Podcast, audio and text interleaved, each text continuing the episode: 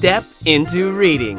Step 2 A Monster is Coming by David L. Harrison.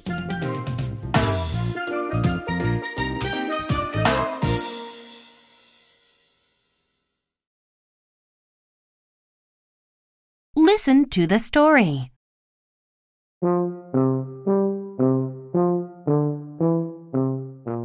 I'm hungry, said Baby Bug.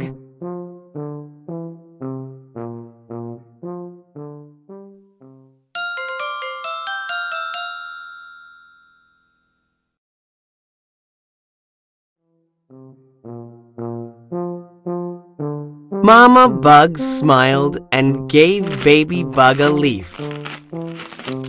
You eat like a monster, she said.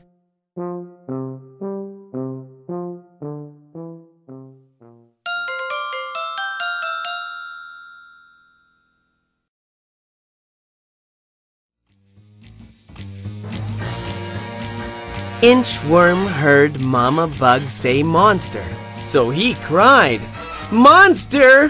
Inch for your lives! Inchworm tried to hide, but his bottom stuck out.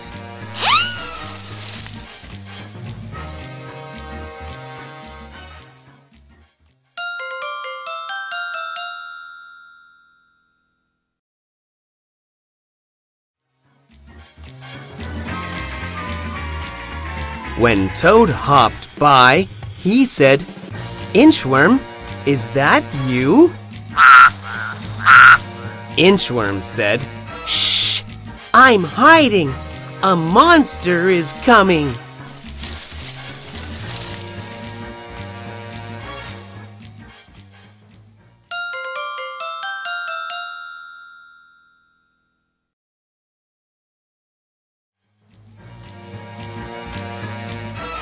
Oh no!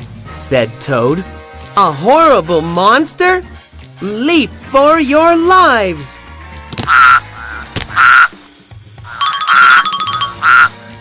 Toad tried to hide too, but his head stuck out.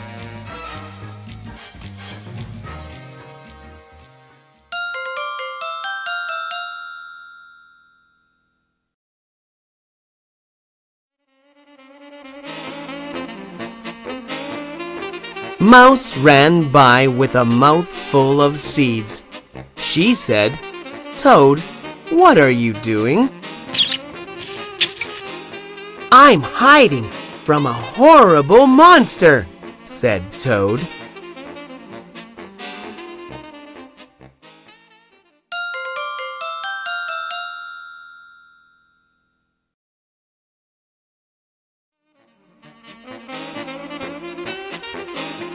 Oh my! said Mouse. A hairy, horrible monster? Scamper for your lives! Mouse tried to hide too, but her tail stuck out.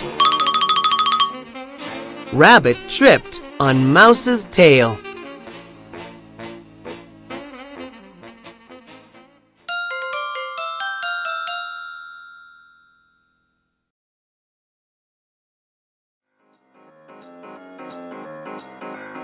Oops!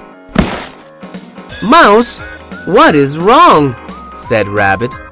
Mouse said, It is awful, Rabbit! A hairy, horrible monster is coming!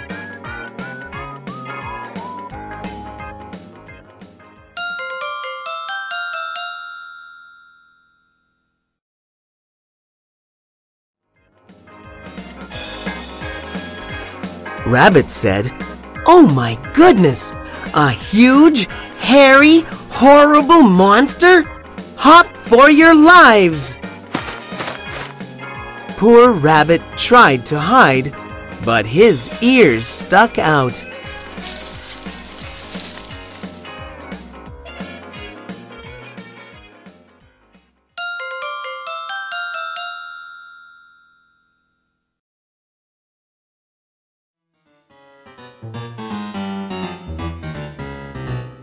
Fox said, What is going on around here? Why is everyone hiding?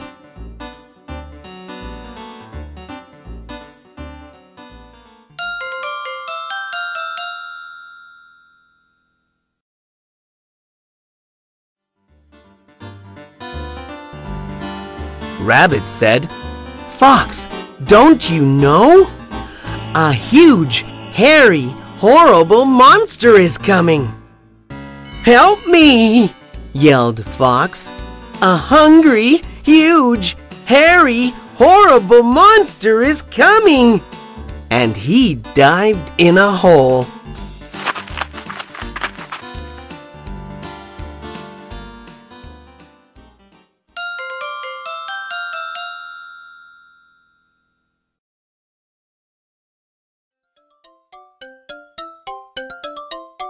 Baby Bug was chewing a leaf.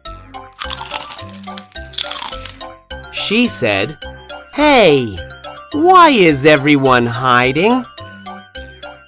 A monster is coming, said Fox and Rabbit and Mouse and Toad and Inchworm. Fly for your life!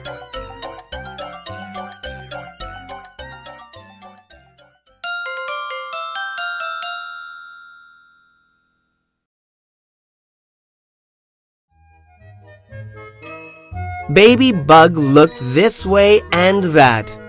She said, I don't see a monster. But I'm so hungry I could eat a monster.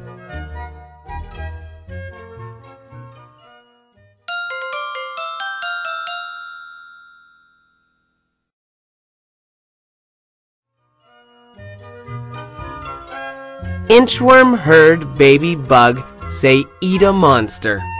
He shouted, Have you heard? Baby Bug ate the monster! Hooray for Baby Bug! Everyone cried.